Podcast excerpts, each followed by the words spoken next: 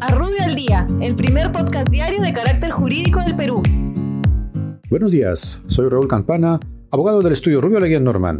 Estas son las normas relevantes del fin de semana y de hoy lunes 31 de agosto del 2020. Congreso. El Congreso de la República, por insistencia, promulga la ley que incorpora el abuso de poder económico, acaparamiento, especulación y adulteración de productos como delitos en el Código Penal y prohibiciones e infracciones en el Código de Protección y Defensa del Consumidor respecto de bienes y servicios esenciales. SUNAT. La SUNAT aprueba el procedimiento aduanero que regula el registro, uso y control de precintos aduaneros e implementa medidas de seguridad que garantiza la integridad de la carga transportada en contenedores cerrados y vehículos tipo furgón o cisterna. Por otra parte, aplica la facultad discrecional de no sancionar por infracciones relacionadas con la obligación de llevar libros y registros vinculados a asuntos tributarios llevados de manera electrónica. Municipalidad de Lima.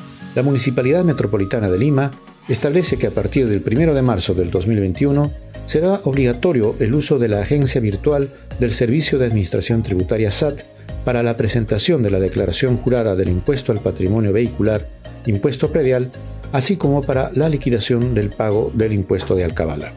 Muchas gracias, nos encontramos mañana. Para mayor información, escríbenos a comunicaciones.rubio.pe. Rubio, moving forward.